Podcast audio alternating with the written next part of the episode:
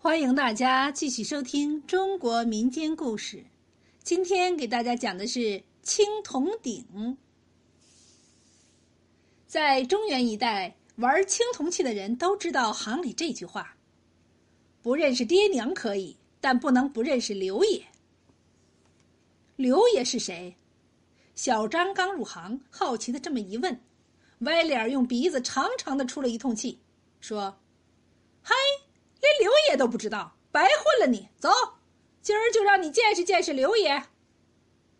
歪脸带着小张在郑州城里七拐八转，停在了一方小小的黑门前。只见歪脸整了整领袖，又拍了拍衣襟上的灰尘，才轻轻的叩门。开门的是一个五十岁上下的中年人，衣着干净又颇讲究。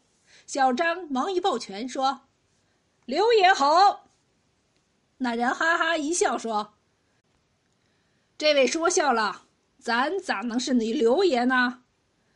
你二位找刘爷吧，走屋里请。”小张一阵尴尬，还是歪脸机灵，忙一拱手说：“我这位兄弟没着道，还望刘庆哥多多担待。”说完，在刘海的带领下，俩人穿过小庭院，进入了待客堂。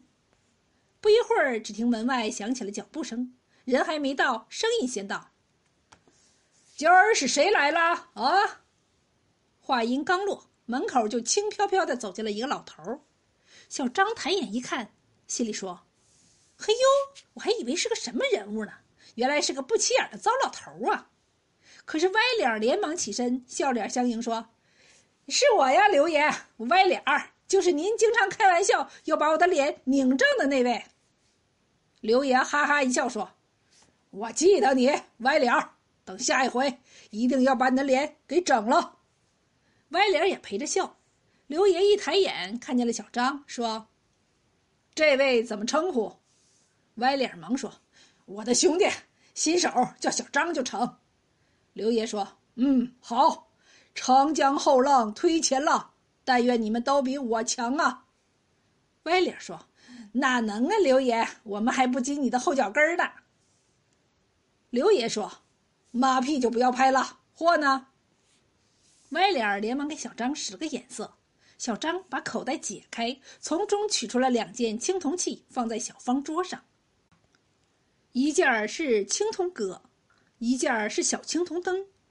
刘爷摸也不摸，只打眼一瞥，对歪脸说：“假的。”歪点的脸儿本来就歪，这下倒好，一听刘爷这话，脸更歪了，看上去像扭曲的面饼。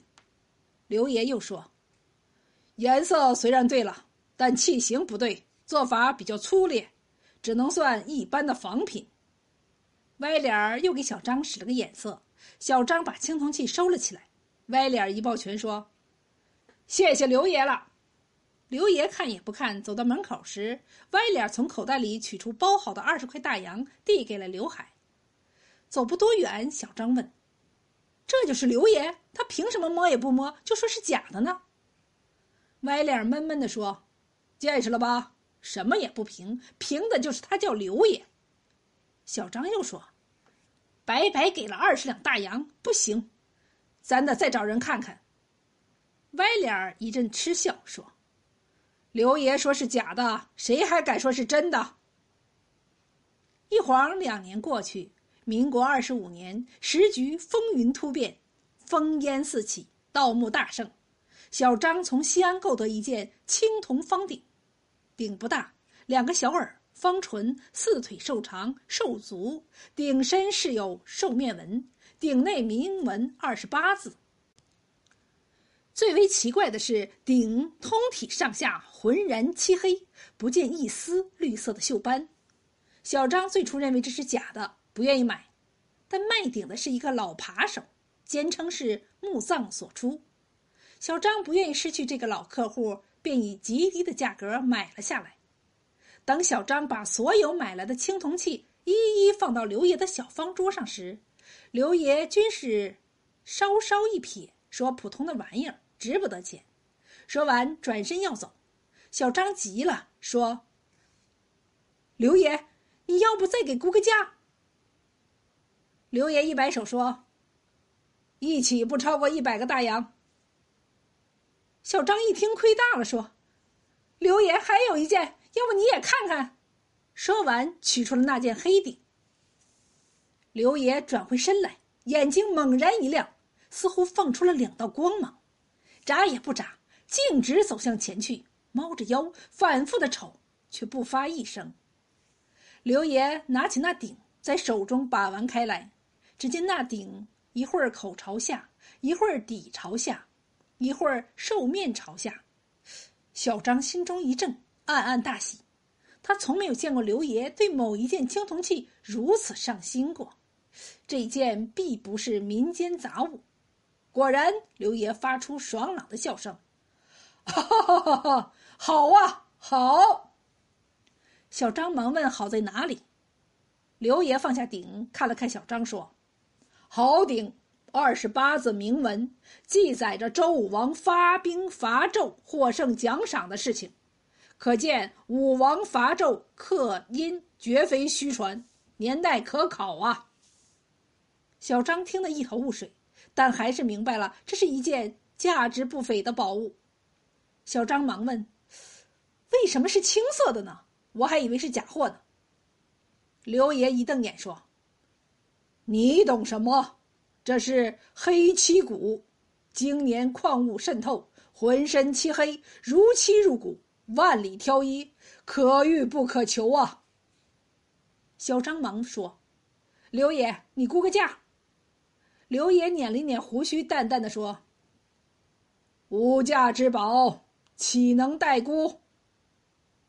小张知道走的时候到了，把青铜器一件一件收好，正要出门，刘爷却叫住了他，说：“小张，今天的鉴定费免了，但我有一事相求。”小张一听，忙说：“您是刘爷，您说句话就成。”刘爷摆了摆手说：“刘爷不用称了，行里人抬举刘某，刘某心领。今日这鼎可否容我观赏两日？两日后一定完璧送还。”小张心中暗暗叫苦，却不得不拱手说道：“刘爷既然喜好，别说两日，即使半月，我也不敢怠慢。”说完，取出了那件青铜鼎。刘爷接过去说。好，好，谢谢了。我活这么大，却只有这么一个爱好。碰上好的，免不得要观赏两日。多谢小张成全，两日后你便可来取，绝无欺诈。两日后，小张如期取回了青铜鼎，之后小张便消失的无影无踪，连歪脸儿也找不到这厮了。